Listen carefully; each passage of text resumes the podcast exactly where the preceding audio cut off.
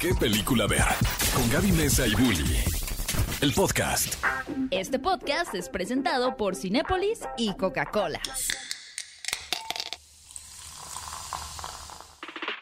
Bienvenidos cinéfilos a ¿Qué película ver? Un programa de Cinépolis aquí en XFM 104.9, un programa completamente dedicado para todos aquellos que les encanta escaparse al cine todos los fines de semana o entre semana también, de repente pueden poner pretextos para, para aplicar una Claro. salidita al cine, ¿no? No importa si sea en la mañana, en la tarde, en la noche en Cinépolis, siempre estamos felices de recibirlos y obviamente en este programa les vamos a contar cuáles son las opciones que van a tener para ver estrenos, aunque también hay películas ¿eh? que siguen en cartelera. Sin embargo, queremos que ustedes sepan cuáles son las nuevas historias que llegan a las salas de cine este fin de semana. Oye, y hablando de películas que siguen en cartelera, Sí.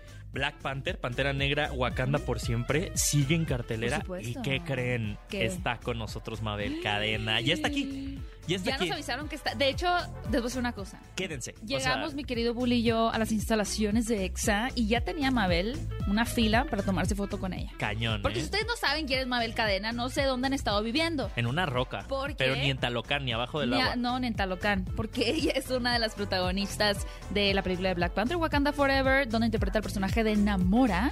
Un trabajo sensacional Wow. por parte de nuestra querida Mabel Cadena. Dio que y dio y dio hasta para llevar. Exactamente. Exacto.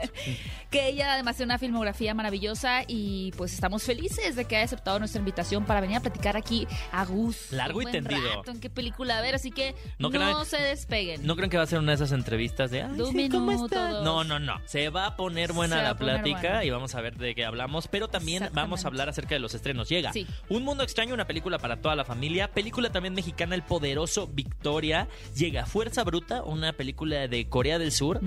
Invocando al demonio. Igual es una película, creo que es rusa.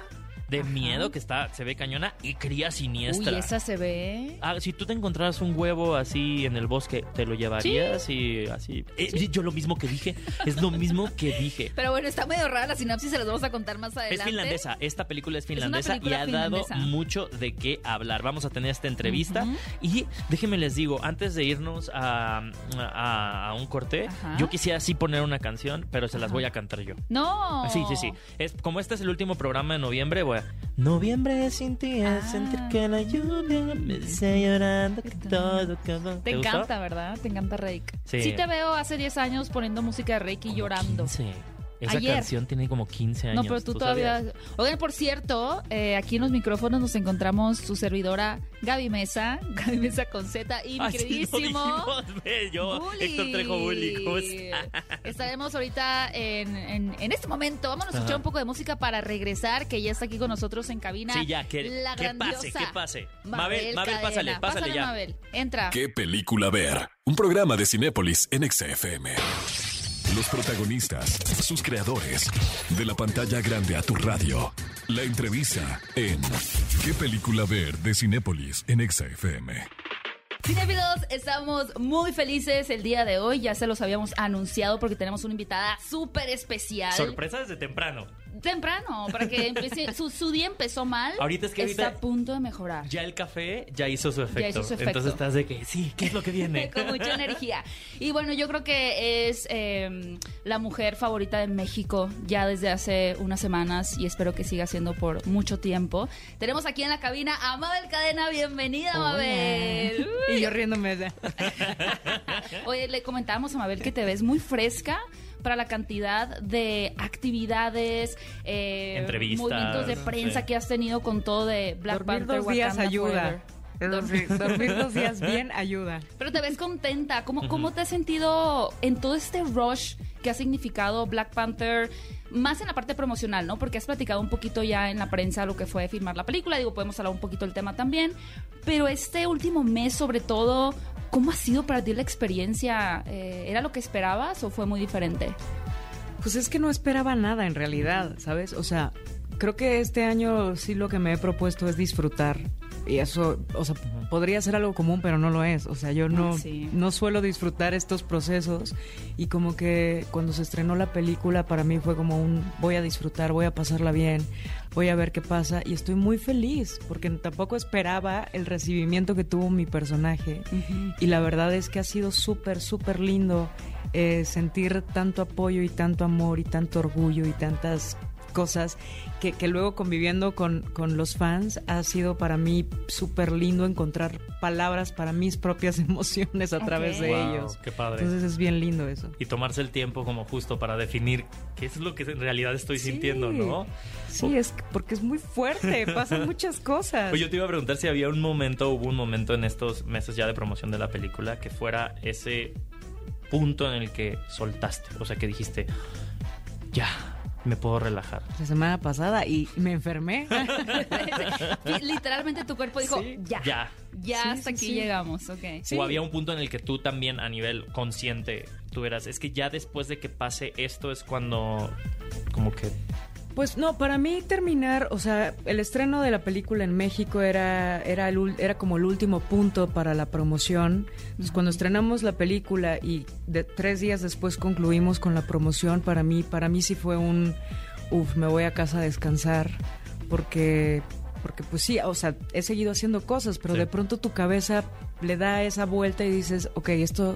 O sea, lo más grande se acabó, ¿no? Lo que más me estresaba, lo que más me importaba, todas las pre- la, la prensa que en Estados Unidos que estaba yo nerviosísima por sacar con, con, con el idioma y Sí, esto. también en inglés, claro. claro. Entonces la verdad es que como que me no solamente se acabó, sino que se acabó lindo, se acabó sintiendo o sea, yo me siento muy orgullosa de todo lo que pasó, de todo el crecimiento que he tenido a lo largo de este proceso. Me, siento súper feliz con, con todo lo que ha pasado. Y es más o, más o menos un final, ¿no? Porque también realmente ante los ojos de la audiencia es apenas el principio. Porque apenas conocieron a tu personaje, apenas están como ya dimensionando. Y también que se me hace muy bonito y me da mucha curiosidad porque también están como viendo hacia atrás en tu filmografía. Porque para muchas Sí. personas de pronto estás en Marvel y, apareciste como por así, ¿cómo se dice? Generación espontánea, ¿no? Aquí estoy, existí desde, pero no, realmente pues tienes un trabajo, incluso ahorita también tienes otra película que es La Caída. ¿Cómo ha sido también eh, sentir que la gente está poniendo atención y está también diciendo, miren, Mabel hizo esto, también está en esa película y que incluso los fans de Marvel vayan a ver ese material tuyo? Pues ha sido súper lindo porque, por, o, sea, o sea, porque esto, esto era lo que sí esperaba, por ejemplo, ¿sabes? Que luego decían, es que, ¿qué va a pasar después de una plataforma como esto? Y yo, pues lo que espero es que la gente le importe, entonces consumir otro tipo de, de cosas que también me importa hacer. Claro. Yo he construido en México una carrera de la que me siento súper orgullosa, entonces nada me llena de felicidad más que hoy ver cómo ellos mismos se pasan mi filmografía o van y revisan las películas. Pero entonces de pronto leer eh, comentarios de fans recomendando la película y moviendo ese contenido y eso creo que es una cosa súper linda que, que solo hace, hace que me diga, ay bien, he escogido bien mis proyectos, por lo menos hoy que están revisando. Claro. No, no, no me da pena decir, Sí, No vean esto, amigos. Sí, Oye, eso, justo- ¿no? Claro, al contrario. Me voy a ir a, a la pregunta emocional. Eh, debutaste en 2012, bueno, en, en Capadocia. ¿Habría algo que le dirías a esa Mabel del 2012 a, ahorita en regreso? Qué bonita pregunta, ¿sabes por qué? Porque justo creo que esa Mabel preparó a mi Mabel de hoy. Por, eh, en todo sentido, ¿sabes? Yo ese primer proyecto lo hice con una expectativa brutal. Era mi primer proyecto, todo el mundo te echa flores, todo el mundo te dice, no, Mabel, de aquí ya no te va a faltar trabajo nunca en la vida. Eh, mi personaje tenía muchísimo peso y de pronto no pasa, o sea, mi- mi- de Oh. pronto mi personaje perdió el peso que tenía al leerlo. De pronto en la audiencia no pasó nada porque era la primera serie que se hacía en México, era un contenido privado en una plataforma privada. Eh, pues no pasó nada. Me quedé un año, es el único año después de hacer esa serie que no he trabajado y que, y que yo al terminar la serie me sentía así de... Esto ya va. No, no, no, no, no. O sea, mi, mi vida va a cambiar, ¿sabes? Desde todo lo que me han dicho y el impacto que dejé en los productores y esto. Y cuando, cuando pasó todo lo demás, para mí fue un, una cachetada así de niña, nunca más permitas que, que esta soberbia eh, ensucie el trabajo que realmente te importa hacer. Entonces creo que justo este momento para mí ha sido como, como revisitar a, a esa Mabel y a cada una de las Mabeles que, que vino después para reconocer el camino, para reconocer los pasos que he dado y, y de pronto eso, darme cuenta de, de qué sí sirve ahorita y qué ya no sirve y, y, y- y qué es bonito abrazarlo y dejarlo como parte del proceso que fue, pero, pero darle la vuelta a lo que viene. Y si está, o sea, tenías 22 años más o menos, ¿no? 21. 21, o sea, sí, apenas legal en Estados Unidos. ¿Llegaste a considerar en ese año que justo creo que también fue un golpe al ego que todos tenemos, ¿no? Tener ciertas expectativas que no alcanzas. ¿En algún punto consideraste el dejar la actuación en ese año? Okay. Bueno, si quieres ahorita nos contestas, vamos a ir a escuchar un poco de música. Ya te dejé picada con la, con la, con la respuesta. ¿Qué película ver? Un programa de Cinépolis en XFM. Mabel, en ese año que, que nos mencionas después de Capadocia, ¿llegaste a considerar dejar la actuación? Sí, porque justo vino este año que no tuve trabajo, pero en serio no tuve trabajo como mm. actriz. Entonces empecé a trabajar en una productora, empecé a hacer etiquetados, empecé a Ay, órale, eso asistir, no empecé a hacer un montón de cosas detrás del escenario, más en teatro, eh, bueno, todo en teatro en realidad. Entonces empecé a eso, empecé a viajar un montón gracias a, que me dediqué a la producción y, a, obviamente yo no bajaba el recurso, pero, pero hacía las carpetas y hacía corrección de estilo porque me encanta escribir y me encantan ese tipo de cositas. Entonces la verdad es que de eso aprendí un montón, ¿sabes? Esta, hacía luces en teatro de cámara, hacía luces en microteatro, cuando existía microteatro. Entonces, todo ese año sobreviví haciendo eso. Y después de ese año dije, creo que es un buen momento para plantearme, eh, o sea, para hacer un plan B, ¿sabes? Como decir, no dejar la actuación, porque la realidad es que nunca la dejé, pero sí dije, es un buen momento para tener un plan B por si no funciona esto pues, pues. Y tomar perspectiva también siempre ayuda, ¿no? Pues sí, la verdad es que sí me pregunté mucho si era buena actriz y tenía herramientas. Estaba yo haciendo personajes súper incidentales, eh, entonces pues no tenía como, como por ahí dicen que empecé en las novelas, no amigos, no. La única telenovela que he hecho en mi vida fue Rosa Diamante eh, y nunca, o sea, como que no, no, no, entendía bien si ese era el camino que quería seguir. Eh, entonces, nada, pues la verdad es que sí fue un año muy difícil para mí, me enseñó un montón de cosas, empecé a estudiar psicología y a la vez dije, a ver, sí soy buena actriz y voy a, voy a cambiar mis estrategias. Entonces cada mes como que hacía objetivos y revisaba mis objetivos y perseguía a directores de casting, bueno, en, un buen sentido, ¿sabes? Siempre, porque nunca cosé a nadie, pero como que me reportaba y hacía ahí como muchas estrategias hasta que pues nada, empezó, empezó a funcionar esto. Que al final, por más, digo, porque mencionas, ¿no? La gente te echó muchas porras y de pronto cuando las cosas no funcionan, a todos nos encantaría un poco como Disney, que llegara alguien a salvarnos, ¿no? Y que te va a llevar a ese lugar que estás soñando, pero depende mucho de ti. O sea, al final, la única persona que, que realmente tiene el control sobre a dónde se mueve tu vida, pues eres tú, ¿no? Y creo que tú tomaste una iniciativa muy grande en ese momento. Es como la delgada línea entre saber que hay cosas que no dependen de ti y hay otras cosas que completamente dependen de que tú te pongas ahí. ¿no? no, yo hice todo lo que me competía, pero, pero es cierto, también hay un montón de gente que me tuvo fe y que creyó en mi proyecto personal y que sí me decía, bueno, Capadocia fue el resultado de que Anaceli Urquide escuchó mi discurso de generación en Casa Azul y me dijo, me gusta, literalmente me dijo, me gusta lo que hay en tu corazón quiero audicionarte para dos proyectos. Me quedé con el personaje y Ana Celia me dijo, bueno, ya probaste lo que es esta parte de la industria, ahora ya puedes decidir qué sigue. Pero así como Ana Celia, en mi camino me he encontrado un montón de personas que han creído en mí, que han, que han dicho, te apoyamos diciéndole a alguien que te reciba, te apoyamos eh, coachando, ¿no? O sea, te apoyamos, de, diferentes formas me han apoyado. Y, y ahora, justo en Black Panther, ¿en, en dónde encontraste esas esas personas, ese soporte de, de, creyeran en tu proyecto, que siguieran creyendo pues en tu proyecto? Pues de entrada en mi equipo de management, ¿sabes? Y, en mis relacionistas que todos fue, hemos construido esta carrera juntos. Llevo ya mucho tiempo con ellos y ha sido también el resultado de ese trabajo. Pero lo más bonito fue que cuando yo me enteré de Black Panther y me enteré del proceso que tenía que, que enfrentar, lo primero que hice fue llamarle a esos amigos que siempre han estado para mí, a todos los Stones en México que, que han trabajado y me han entrenado y que conocen mis habilidades. Fue como de, oye Carlos, por favor, ayúdame, necesito trabajar un poco con, con armas, entonces no sé bien qué arma voy a usar, pero, pero prepárame para esto. Eh, y así, o sea, un montón de, de, personas con el inglés, sobre todo yo estaba ahí y varias compañeras actrices fue como de Mabel, yo te, yo te ayudo para que podamos ir probando cosas, o sea, nada, la verdad es que sí salió, tengo una muy buena red Una de contención. Red- qué Ay, qué bonito, lindo. Y justo. justo has, has compartido ya varios detrás de escenas con las armas, que, que lo platicabas antes, ¿no? Como el entrenamiento y demás, Justo pero hoy ya subiré un video ver- bien padre. ¿Subiste un video?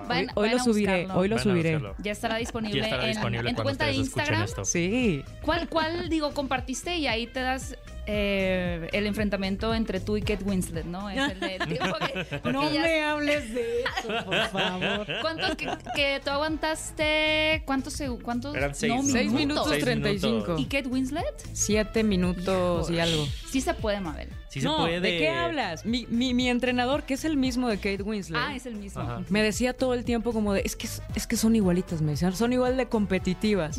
y yo, pero dame un día más, dame un día más. Ya no pude, porque Es que es empezamos a filmar. Ajá. Pero no, me lo propuse. Si yo llego a tener la oportunidad de volver a entrar al, tren- al, al- al tanque, voy, voy a romper Pon ese una récord. foto de Kate Winslet Me así en, ardí. en el tanque y estás así. Oye, cuando- 30 segundos más. Cuando ya empiezan a filmar, ya se acaba todo tipo de mantenimiento, de entrenamiento, de todo. O sea, ya es.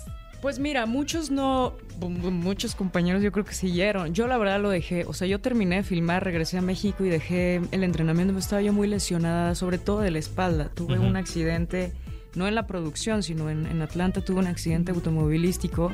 Entonces yo no, yo no, tu- no, no me di la oportunidad de sanar y, y cuando regresé ya venía como con esa acumulación de, de pequeñas malestares por el entrenamiento, más el golpe que recibí. Entonces yo paré de entrenar, o sea, sí dije, necesito recuperar, necesito escuchar a mi cuerpo, necesito darle recuperación y luego retomar porque me gusta mucho el deporte, entonces...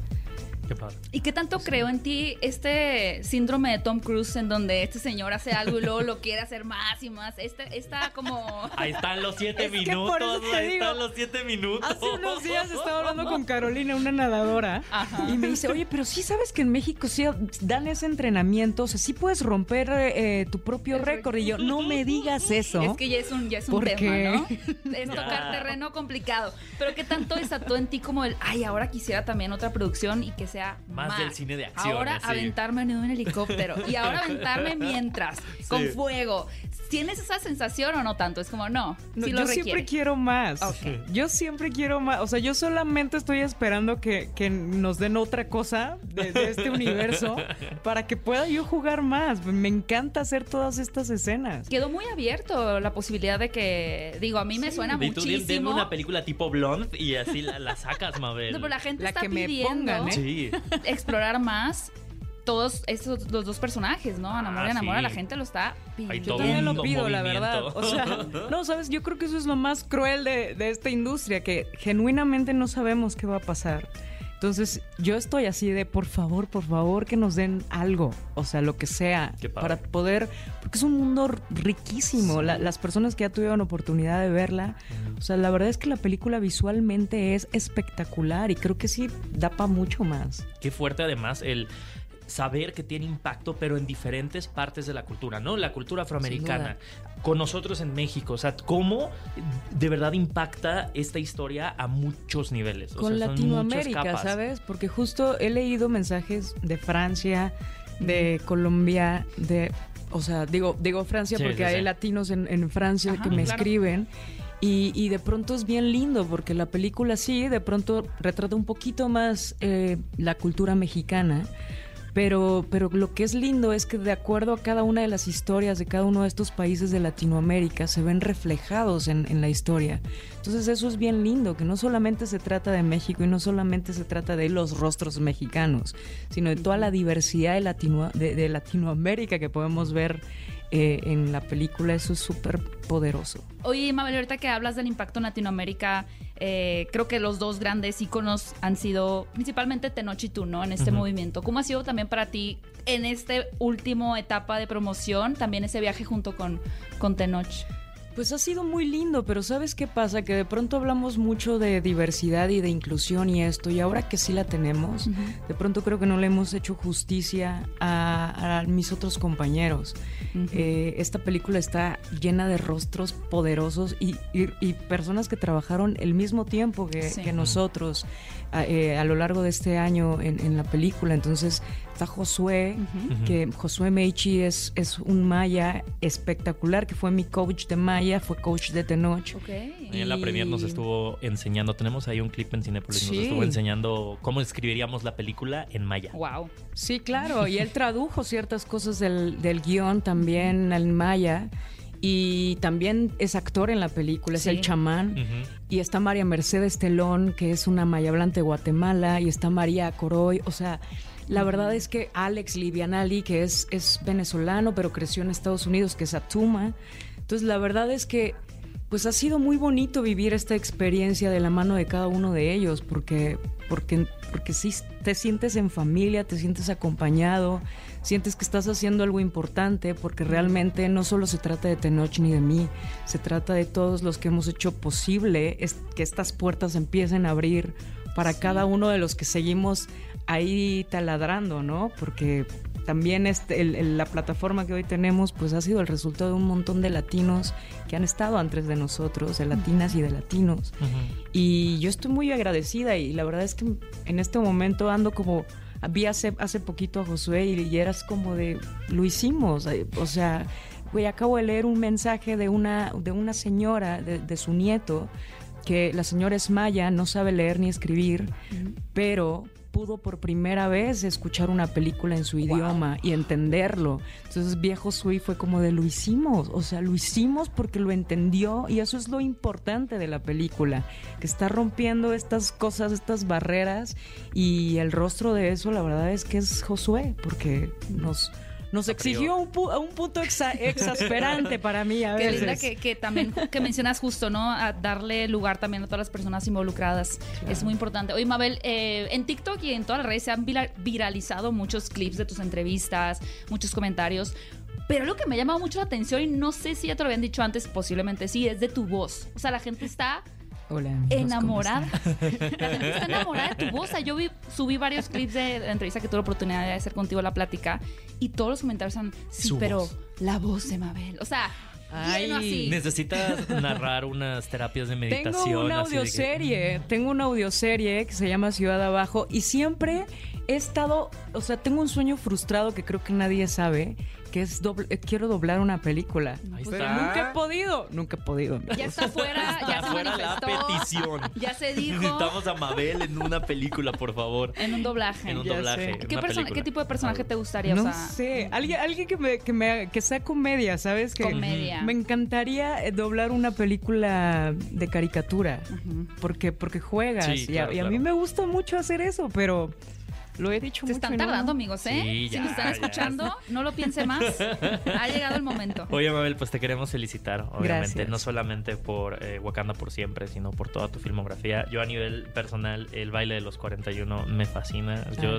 siempre he dicho, esa película, diste y diste hasta para llevar. Así de, wow, estuviste impresionante y, y de nuevo, también felicidades por ser ese, ese siguiente paso que seguramente habrá más mexicanos que... Sigan, sigan y se duda. sigan abriendo no solamente las puertas, sino las ventanas Sin de, duda, de las Diego Calva viene, de hecho.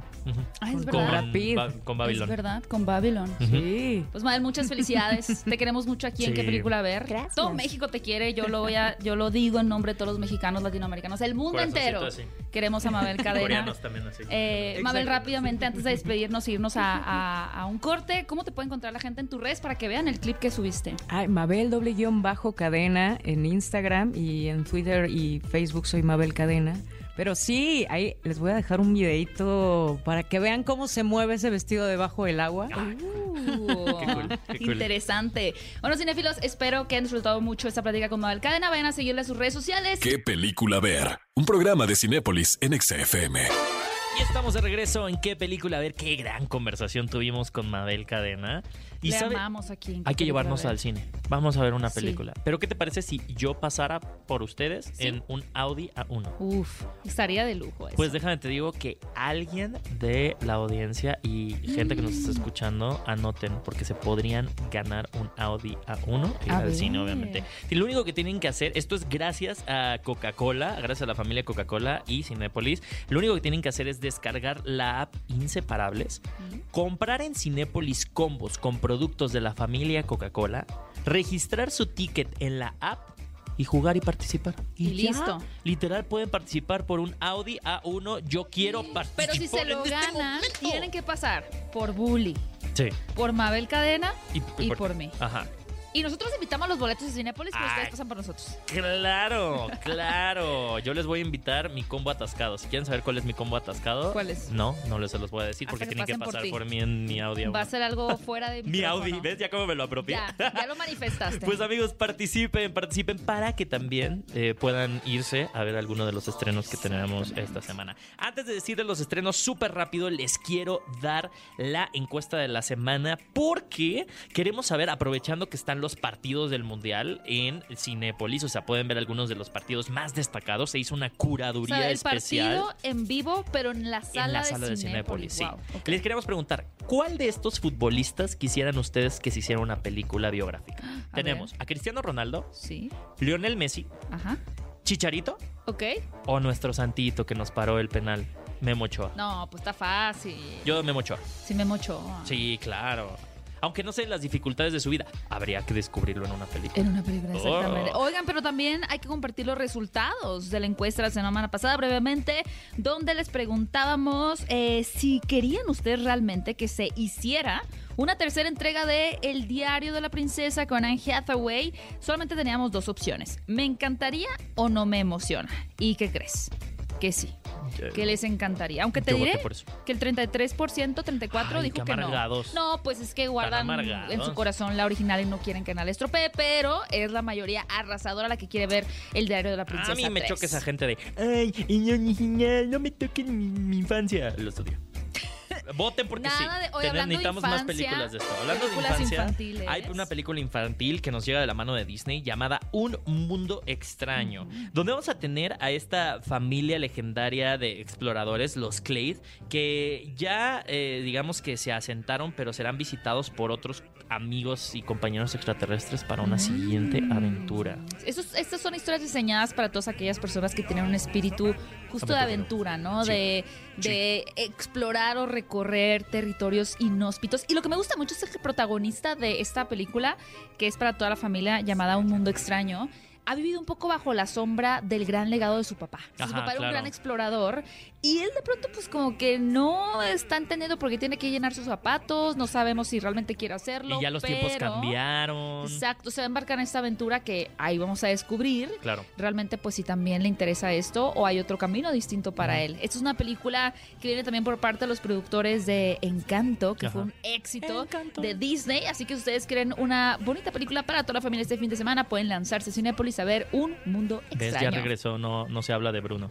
Tanto que me gusta. La vamos a volver a ¿Es poner tu luego. favorita? Sí, me encanta. Y otra, ot- otros que se abrieron un nuevo camino son los protagonistas de El Poderoso Victoria. También es muy raro ver películas mexicanas para toda, toda la familia. Que chicos, más grandes, niños, o sea, de verdad todos se pueden sentir identificados. Esta está situada en los años 30. eh, habla de un pueblito en México eh, donde se cierra una mina local y el futuro del pueblo se ve amenazado porque les quieren cortar de tajo la línea del tren que lleva a la capital. Sí, Sí, sería está- aislar por completo este fantasma. pueblito, claro.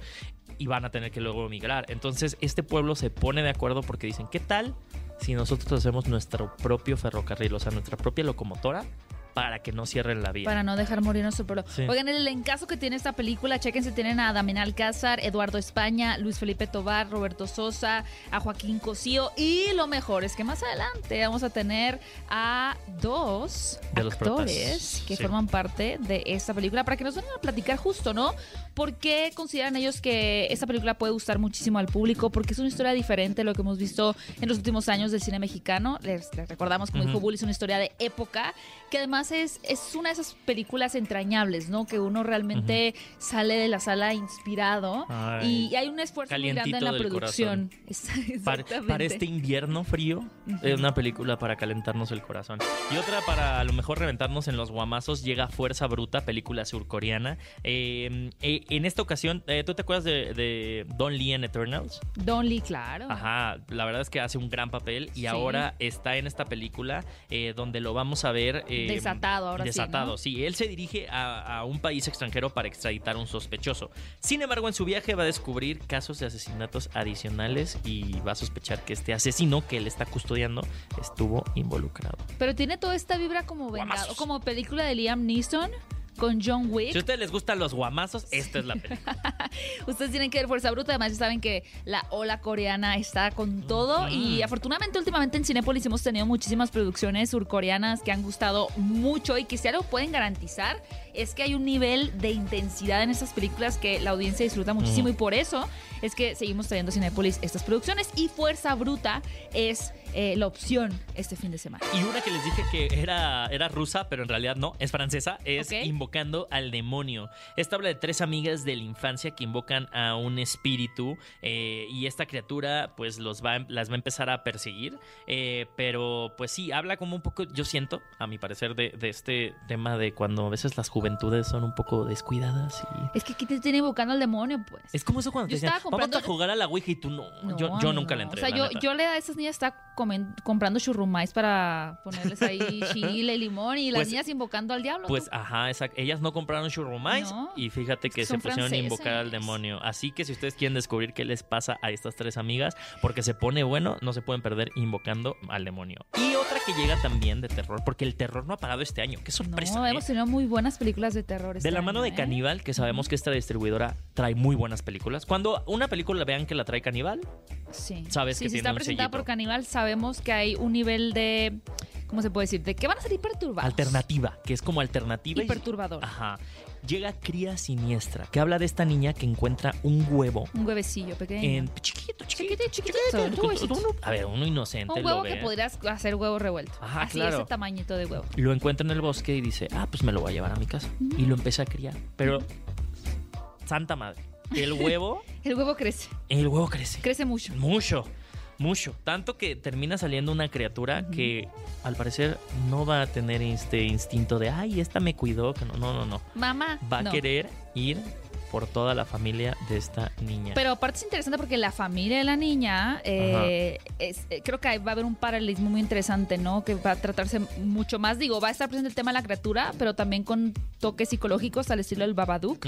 Porque eh, resulta que esta niña es gimnasta y su madre está buscando como la perfección en ella, ¿no? Ya sabemos que la disciplina de la gimnasia es realmente algo agotador, ¿no? Que exige demasiado de niñas a muy corta edad y esta niña está cansada, esta niña realmente sufre literalmente cada golpe en este entrenamiento y por ahí se, se va entrelazando, ¿no? Esta presión que ella siente por parte de su madre y de su familia con, Con la historia de esta criatura. Entonces es, ¿la criatura es real o es una manifestación De su frustración. De su frustración. Ay, qué y de su interesante. impotencia. Pues amigos, ya tienen ahí los estrenos. Dos de terror, ¿Mm? una de guamazos, una mexicana, porque hay que apoyar el cine mexicano. El primer fin de semana es importantísimo. Y una, Una para toda la familia de Disney. ¿Qué, qué, qué- qué Oye, más? Qué rico surtido. Rico surtido Cinépolis. Me encanta. Deberíamos de a- inaugurar el cuando haya una cartelera así, le vamos a poner el sello de ri- surtido, surtido rico, rico. surtido Cinépolis. Oigan, cinéfilos, pues ahí tienen las opciones. ¿Qué película ver? Un programa de Cinépolis en XFM. Los protagonistas, sus creadores, de la pantalla grande a tu radio. La entrevista en ¿Qué película ver? de Cinépolis en XFM. Y amigos, estamos de vuelta aquí en ¿Qué película ver? Un programa de Cinépolis en XFM 104.9. Y como lo prometido es deuda, les dijimos que íbamos a tener, aparte del cast de esta película, que ya está en todas las salas de Cinépolis para que se lancen a verla, que de hecho tuvo su estreno en el nuevo Cinépolis de Mítica. Eh, que está bien padre. Luego les platicaremos qué onda con ese cine. Pero el poderoso Victoria ya llegó. Y por eso está con nosotros Gerardo Oñate y Rogeiro Martín del Campo. ¿Cómo están? Muy bien. Muy bien, muchas gracias a ustedes. Muy bien, muy bien. Eh, felicidades. Eh, justo. Creo que hacía falta una película mexicana que se sintiera como cálida, como familiar. Y creo que eso es lo que desde que ves el póster y desde que, desde que salió el tráiler, como que me dio esa sensación. Como una película que bonita. Sí. ¿no? Sí, también contamos con la fortuna de haber obtenido clasificación A. Ajá. Así que no es específicamente para niños, pero es una peli que se puede disfrutar en familia. familia. y Es, es sin- una película familiar, no específicamente como para niños, como dice él, pero es para que vayas a verla, como dice Raúl, con la tía, con la hermana, con los primos, con la abuela, con el abuelo, con todos. Pero es que existe. Normalmente esa es la concepción que tenemos. O existen las películas para niños o, como estamos muy acostumbrados en México, las películas con temática densa, de una problemática. Y esto es como, como es, como, como están diciendo, algo que, que creo que todo el mundo va a sacar un mensaje padre y bonito de, de la peli. Y parte de los mensajes que, que bueno, siempre recibimos en donde las- la, la hemos presentado es precisamente eso, ¿no? Que a la gente le gusta. Siempre es como, ay, muchas gracias y felicidades. Pero también es esto de que no es el mismo cine que se está viendo en México que se ha visto en estos últimos años. Sobre todo porque es de época también, ¿no? Sí, que, que sí. justo para quienes, digo, Bully mencionó muy bien el, el tema del póster, el tema del tráiler, pero para quienes nos escuchan ahorita en qué película ver y no saben a qué refiere el poderoso Victoria, ¿nos podrían dar una pequeña así como sinopsis? Sí, claro. ¿Yo? ¿Tú? Adelante. ¿Quién se la? Eh, bueno, Poderoso Victoria narra la historia de el pueblo de la Esperanza, en el cual en 1936 recibe la noticia de que la mina que lo sostiene no produce ya más mineral y por eso la vía del tren que lo comunica con la capital le será decomisionada, retirada y eso representa para el pueblo pues, la desaparición, quedar en el olvido y convertirse en un pueblo fantasma. Claro. Eh, lo que sucede es que los pobladores que permanecen, ¿no? los que no se van, deciden eh, evitar esto construyendo un tren, una locomotora de una máquina de vapor, una locomotora con sus propias manos y así conservar sus rieles, sus vías y no desaparecer. Ay, qué bonito. Es una historia muy inusual. Sí. Sí. ¿Tiene algunas referencias reales históricas o realmente es un producto de la imaginación de, de sus productores y, y director? Pues fíjate que es una historia, es, es ficción totalmente, sin embargo sí tiene trabajo de investigación de lo que pasó justamente eh, en los años, en, en- en lo 20s que... y 30s. en los- ajá, exactamente, en los 20s y 30s. Eh, digamos que está combinado un poco de, de ficción Sí, está con un inspirada. poco de realidad. Está inspirada en hechos reales, es decir, los pueblos en esa época empezaban a desaparecer precisamente por lo mismo. Ya les habían Ajá. quitado todo, los habían despojado de todos los minerales. Me encantaría decir que muchos de esas cosas se quedaron en México, pero sabemos que no es cierto. Y bueno, estos pueblos después de, de, de- de- pues sí, de quedarse sin mineral, desaparecían. Por eso hay tantos pueblos fantasmas allá en el norte de México. ¿no? Y, y qué- y qué importante creo que ahorita con el mensaje de la descentralización, ¿no? O sea, dar que toque ese tema y que nos pueda dejar ese un poco desde temas que se han abierto en la, en la conversación pública como el por qué no tenemos un sistema ferroviario en México eh, que siga funcionando, ¿no? ¿Por qué no estamos tan conectados? Eh, la descentralización y la centralización que todo sucede aquí en la Ciudad de México. Que qué bonito que, que se toque este tema. A mí me encantaría también preguntarles cómo fue ese primer acercamiento eh, con el guion al decir, ok, voy a hacer una película mexicana acerca de eso y darse la sorpresa de decir, oye, espérate, es para todo el mundo, es- está súper familiar esto. Sí. Pues yo, a mí me tocó conocerla incluso creo que antes de que, que Gerardo, el, el, el guion, porque yo estuve asistiendo a la parte de casting Mm. con, con Paulino, que está allá arriba y que no le tocó ver la película. Eh, entonces, yo conocer la historia, eh, de ver qué personajes hay, de qué va la película y, y de estar deseando estar dentro de la película, porque solamente asistía yo a casting, no tenía extra, no tenía ni un beat ni nada y pues al final terminé con un personaje pues de los principales eh, Ay, qué en la padre. película. Eh, entonces sí fue algo muy bonito ir descubriendo qué es lo que tenía el, el casting entre las veces que estábamos trabajando y que lo leíamos porque aquí pasa esto, aquí pasa lo otro. Entonces, este, conmigo sí fue un, un momento como muy peculiar para, para ir descubriendo el, el casting. Ahora, una producción que se sitúa en 1936 es muy peculiar. Toda la cuestión de ambientes, vestuarios, debe haber sido como muy enriquecedor, ¿no? O sea, como creo que como actores siempre están apostando como precisamente vivir en la piel de alguien pues que no está cercano a ustedes, ¿no? O sea, como realmente poder poseer un personaje que, que no necesariamente tenga características que ustedes compartan y llevar un personaje a un territorio como de época, de haber sido un, ex- un ejercicio como muy valioso, ¿no? También. Sí, yo creo que eso es mucho mérito de lo que generó Raúl Ramón, el director, y Fabiola Velázquez, la productora, su esposa, al momento de, eh, pues sí, de planear todo este rodaje y todo el tiempo que les tomó hacerlo para que en el momento en el que sucediera fuera muy preciso, muy específico. Contó con mucha gente, eh, obviamente de, de, de, detalle internacional, frente de la cámara, pero también detrás de ella. Eso a nosotros nos permitía llegar, vestirnos, ¿no? ponernos el vestuario, salir a la ocasión y estar pues medio personaje allí, ¿no? Porque teníamos esta, este ecosistema con el cual interactuar, ¿no? Y en donde sucedían las escenas. Y bueno, ni mencionar que vamos junto a Damián Alcázar, Joaquín Cosío, Adal Ramones, Lalo España, Edgar Vivar, Daniel Martínez, Roberto Sosa. Este... Es una de las películas que ves el elenco y dices, wow, o sea, porque además destacable que, que haya tanta fusión de nuevos talentos con estas personas que estamos muy acostumbradas a verlas en pantalla, pero de nuevo, o sea, un Damián Alcázar en una película para toda la familia, o sea, es, es, lo que me parece, me parece muy, muy, muy bonito del proyecto. Sí. Pues muy afortunados, la verdad. Fue un privilegio poder trabajar con ellos y darnos cuenta que son unos maestrazos. ¿Y son quienes son? Pues porque también son unos grandes compañeros, compañerazos. muy, muy, generosos, sobre todo. ¿En, qué sentido generosos? En lo que te dan al momento de hacer las, las escenas. Gracias, joven. Gracias, por venir. No, no, muy buena tu cena, van tus 500 pesos. exacto, qué propinón. No, pues consejos, es decir, es gente que trabaja eh, orientada hacia la película, hacia la historia, hacia la mm. escena, hacia el día de, trabajo. Entonces, creo que ellos son quienes son precisamente por esto, porque entienden que son un engrane más como todos nosotros en la maquinaria, en esta máquina de vapor. Claro, que no es un juego de ego, ¿no? Sino que realmente están invirtiendo toda esa energía en que funcione como un equipo. Exacto. Y qué bonita analogía el hecho de decir todos juntos están haciendo una máquina de vapor. Que también es están fabricando es la historia paralela de la peli, ¿no? Tomó tanto tiempo y peleó contra tantas cosas adversas, por así decirlo, que era tan difícil construir una, máquina de vapor en 1936 como hacer una película en 2022. Okay. Oigan, ¿ustedes qué, qué tan cinéfilos son? ¿Qué tanto van al cine? A mí sí me gusta seguido. Fíjate, nos cayó, a mí me cayó fatal la, pandemia porque pues no pudimos ir al cine durante un año, un año y medio más o menos.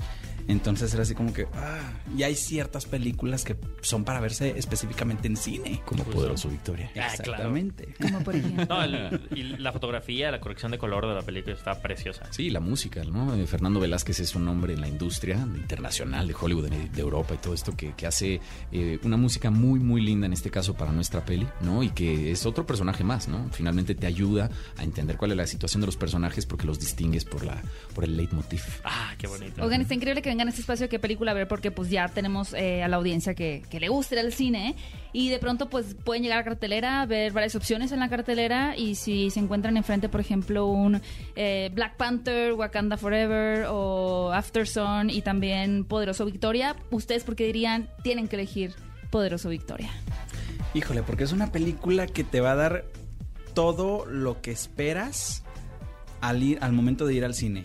Vas a ver aventura, vas a ver eh, romance, vas a ver eh, un poco de, algo de, villanos. Drama, Drama. Ah, ah, tiene de todo esta película. Y pues sobre todo, pues es producto mexicano. Oye, qué mejor eh, motivo para ir a verla. Toda una experiencia. Que sales del cine así como... Ah, entras al cine, entras al cine de una manera y sales de otra al terminar de ver el poderoso Victoria. Siendo una mejor persona. Pues Catártica. de menos contento y creo que eso ya donde entrada es distinto a lo que se ve con, un, con un buen sabor de boca porque pues de, ir a ver una película que sean matanzas, narcos y demás que es lo que lo que se consume normalmente, vas a ir a ver una película esperanzadora. Qué bonito. Y que creo me da la impresión de que va a ser una película que además comience a tener una recomendación como de boca en boca, ¿no? O sea, que la gente como dicen salga feliz y empiece a recomendarla con su círculo y vaya creciendo y y les deseamos muchísimo éxito. Mucho éxito. Estamos seguros que va a ser todo, eh, todo un éxito en la taquilla y esperemos sobre todo que en el corazón de la gente, que es lo más importante, ¿no? Que, que genere un recuerdo memorable y que tengan como justo esa, esa bonita experiencia con Poderoso Victoria. Vayan al cine este fin de semana. Vayan al cine este fin de semana. Rogero,